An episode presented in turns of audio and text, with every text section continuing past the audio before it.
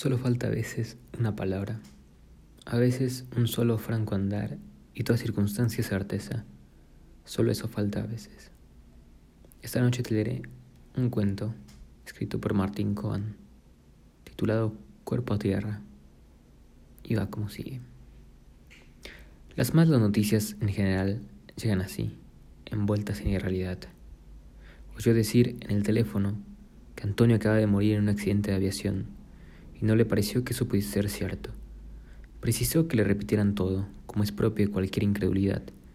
Y al cortar la comunicación el mundo normal le resultó más pequeño y más pobre, como pasa con cualquier desgracia cuando llega sin haberse anunciado. Antonio, la amistad de Antonio, llevaba demasiados años en su vida, más de veinte, como para poder admitir ahora que ya no fuera a existir más. Se conocieron en el servicio militar en una noche de guardia se hicieron amigos. Esas noches de intemperie y sombra suponían la exigencia de estar horas prestando atención, sin que en rigor existiese nada en que esa atención pudiese posarse.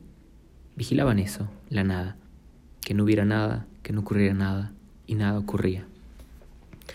Hasta que les tocó montar guardia aquella noche, y en un momento determinado del sopor y del silencio, en un punto bien cercano pero difícil de establecer, se oyó ruido de unos pasos muy marcados. Las hojas que ocultaban el suelo, porque estaban promediando el otoño, crujían en lo mudo y no dejaban margen de duda. Antonio entonces alzó la voz y preguntó, ¿Quién vive? Tal vez no alzó la voz lo suficiente. No soy yo, no hubo respuesta.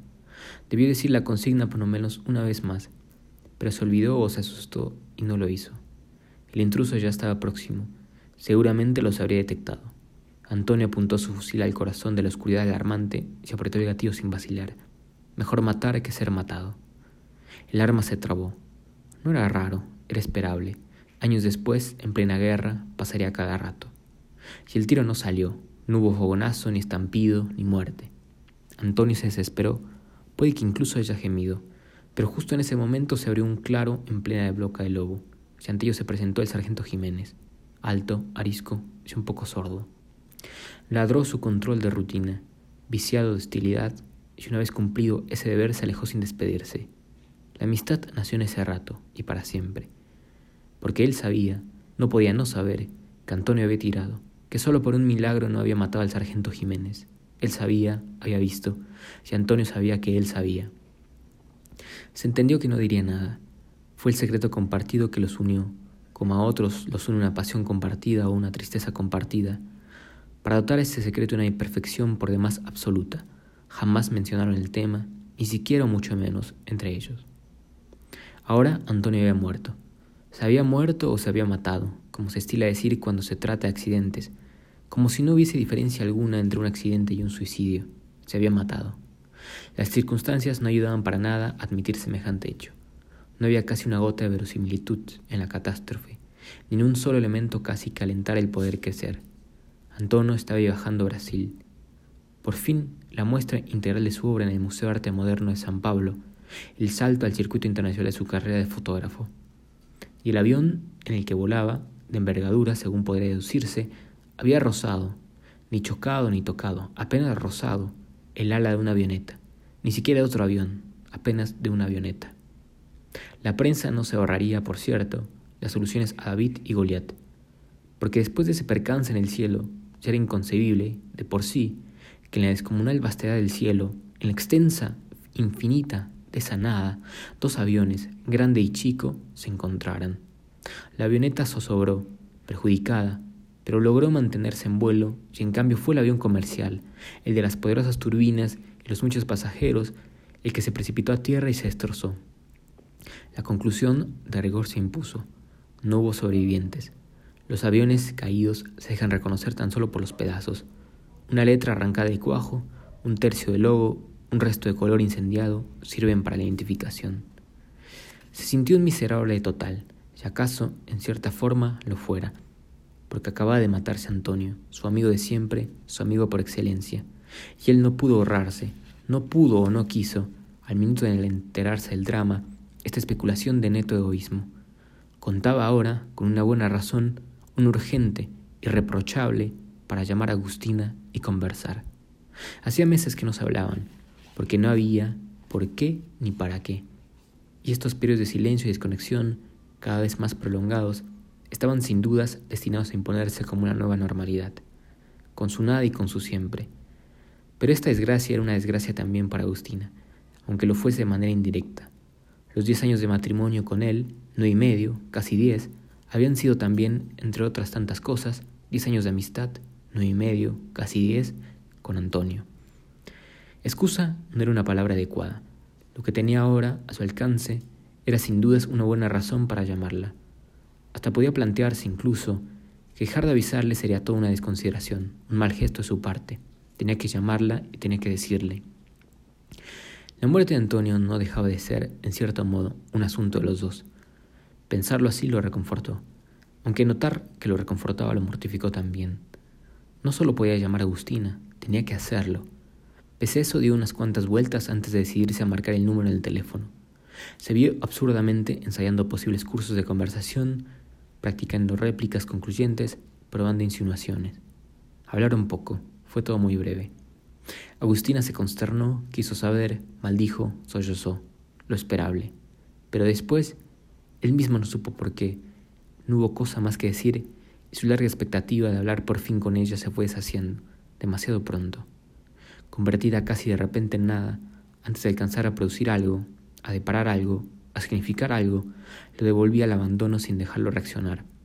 Hizo un intento, pese a todo. Propuso un viaje. Lo hizo por puro impulso, porque intuyó que sin eso lo que seguía era despedirse. Se expresó con sorpresiva elocuencia. Dijo que la muestra de Antonio en San Pablo se haría, ahora sería póstuma, que viajar a visitarla y a recorrerla pasaba a ser entonces una especie de homenaje indispensable, una prueba de amistad que él estaba decidido a hacer. Agustín al escucharlo se conmovió, o al menos eso le pareció a él.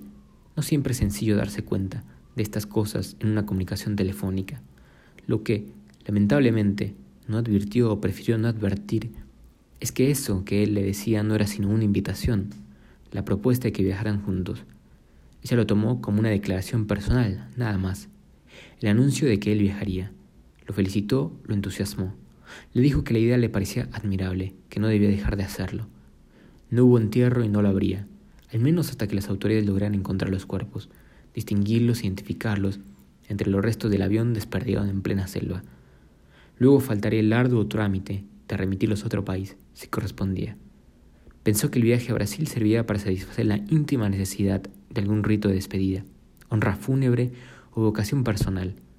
Se dice que los artistas no mueren porque dejan un ligado. Él sabía que no era cierto, que morían como cualquiera. Descartaba ese lugar común por tramposo y sensibilero. No obstante, admitió que viajar a San Pablo al museo, a ver las fotos expuestas de Antonio, sería casi como encontrarse con él, así fuera para saberlo perdido. Antes de partir alcanzó a pensar, aunque sin admitirlo del todo, que tal vez también viajaría, además de por los motivos visibles, porque se lo había dicho a Agustina.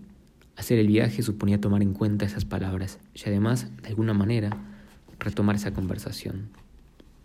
Era obvio que, cuando volviera, no podría dejar de llamarla, hasta llegar a encontrarse con ella. ¿Por qué no? Si le traía, por ejemplo, como obsequio o como ofrenda, un ejemplar del catálogo de la muestra, un recuerdo que no podría declinar. El viaje en avión fue tan sencillo y armonioso que resultaba difícil admitir que en estas mismas circunstancias, ahora tan inofensivas, otros pudiesen haber encontrado la muerte, una muerte por demás horrorosa, él se fue poniendo en el lugar de Antonio casi en cada momento del viaje, como si eso pudiese ayudarlo a entender lo que había pasado. No le sirvió, por supuesto. Al aterrizar y bajar del avión, le pareció todavía más inconcebible, más inaudito, más desesperante llegar ilesos. Él y los demás, los demás y tantos otros, y que Antonio, por lo mismo, en cambio, desfigurado, irreconocible, ya no estuviera más. En San Pablo no quiso perder el tiempo. Dejó sus pocas cosas en un hotelito de la calle Augusta y salió de inmediato hacia el Museo de Arte Moderno de la ciudad. Caminó con la mente en blanco, o tratando de mantenerla en blanco, mientras los edificios de la avenida principal le salían al cruce y lo dejaban indiferente. El museo se le apareció de pronto, geométrico y suspendido, animado con colores fuertes, él mismo con pretensión de ser arte. En un cartel vertical leyó el nombre de su amigo Antonio Reggi. Solo entonces Solo así entendió que había llegado, supo a qué había venido, creyó entender lo que esperaba. Antes de entrar, a pesar de que seguía ansioso, se obligó a dar unas vueltas por el parque que le quedaba enfrente. Era tan espeso ese follaje que enseguida pudo olvidarse de que estaba en una ciudad. Las hojas y la humedad se apretaban con tal decisión que el parque llegó a resultar un espacio cerrado, sin cielo ni aire libre. Al salir, sin embargo, seguía en San Pablo, y el museo seguía ahí, del otro lado de la avenida, anunciando una muestra de las fotos de Antonio. Cruzó ya listo para entrar y entró. Las fotos le impactaron, como siempre. Haberlas visto tantas veces antes no atenuaba para nada el efecto. Solía no encontrar palabras precisas con las cuales expresar su embelezo, lo que le traía alguna incomodidad con Antonio no sabiendo qué cosas decirle y temiendo que su admiración acabara por resultarle dudosa. Ahora las contemplaba y las disfrutaba sin más, y podía quedarse con eso. La clase de emoción que sentía podía plasmarse en silencio. Las fotos que él no esperaba, las que no conocía y jamás sospechó, estaban colgadas en una pared lateral, algo discreta, como en una sección apartada de la muestra. Podría haberlas pasado por alto, de no ser por esa especie de llamado que presintió o adivinó. Nunca antes las había visto, y sin embargo, sin que al principio llegara a advertir por qué, un destello de reconocimiento lo alcanzó. Se acercó a verlas y se entendió el motivo. En estas fotos, eran tres, no muy grandes, en blanco y negro, aparecía Agustina, Agustina, su mujer, sentada y desnuda en ese sillón de mimbre que Antonio supo tener cuatro o cinco años atrás, en un rincón de su casa que la luz del sol, en algunas mañanas del año, hacía relumbrar. Agustina sentada y desnuda en ese mismo sillón de mimbre, dejando que la mirada se perdiera por algún lugar que tal vez fuera una ventana, tal vez la puerta que daba al patio. La visión lo sofocó. Se sintió tan aturdido que tuvo que apartarse, retroceder. ¿Qué eran esas fotos? ¿Por qué no había sabido de ellas? ¿Por qué Antonio jamás le había mencionado el tema? ¿Por qué no le había mencionado a Agustina? Se propuso volver a verlas, examinarlas, escrutarlas en detalle, con la esperanza o con el temor de poder entender algo, pero desistió, se dio cuenta, justo a tiempo de que no iba a estar en condiciones de afrontarlo. Las manos le temblaban todavía, la espalda seguía empapada de transpiración, estaba mareado. Salió a la calle a respirar, a reencontrarse con la normalidad de las cosas, pero estaba en una ciudad ajena, distinta en casi todo lo de la suya y esa extrañeza lo perjudicó. ¿Sería capaz de volver a entrar en el museo a mirar las fotos de Agustina, su mujer, esas fotos ignoradas que Antonio alguna vez le había sacado a Agustina, su mujer? Tuvo una idea mejor. Volvió al museo, pero no a la muestra. En la planta baja estaba ese sector donde se venden los libros de arte, postales, recuerdos del museo, chucherías. Ahí compró el catálogo, tapadura, papel satinado, de la exposición de Antonio Reggi se lo llevaría al hotel para poder revisarlo con cuidado. Se apuró a llegar, corrió las cortinas ajadas de la ventana de su cuarto, abrió el libro sobre la pequeña mesa de madera que hacía las veces de escritorio, logió sentado en la punta de la silla, los dedos tensos. Fue y vino dos o tres veces, de la primera página a la última. Las fotos de Agustina no estaban. El catálogo se anunciaba, en portada como completo, pero las fotos de Agustina no estaban. La única explicación que él encontró la única que cabía, por otra parte, para entender esa irregularidad era que Antonio las había suprimido en el libro, que había aceptado exhibirlas tan solo en el museo, en otra ciudad, en otro país, allí donde seguramente nadie, nadie significaba nadie a quien pudieran importarle, nadie significaba una sola cosa, él. Habría de encontrarlas y verlas. Decidió adelantar la vuelta a Buenos Aires. Pagó sin hesitar la multa que correspondía por cambiar la fecha del vuelo en vez de un jueves, un martes. Dejó el catálogo sobre la mesa de su habitación de hotel, justo encima de la Biblia de rigor, que se lo llevara quien quisiera, si es que alguien quería. Durante el vuelo miró para afuera, toda esa nada, toda esa inconmensurable nada. En el instante en que el avión aterrizó, cuando después de flotar y de zumbar se sintió el golpe de las ruedas en la pista, se dijo que ahora sí tenía una buena razón para llamar por teléfono a Agustina para verse urgentemente con ella. De inmediato, sin embargo, comprendió que era al revés. Ahora tenía una razón inexorable, más allá de lo que él quisiera, para no volver a verla nunca más.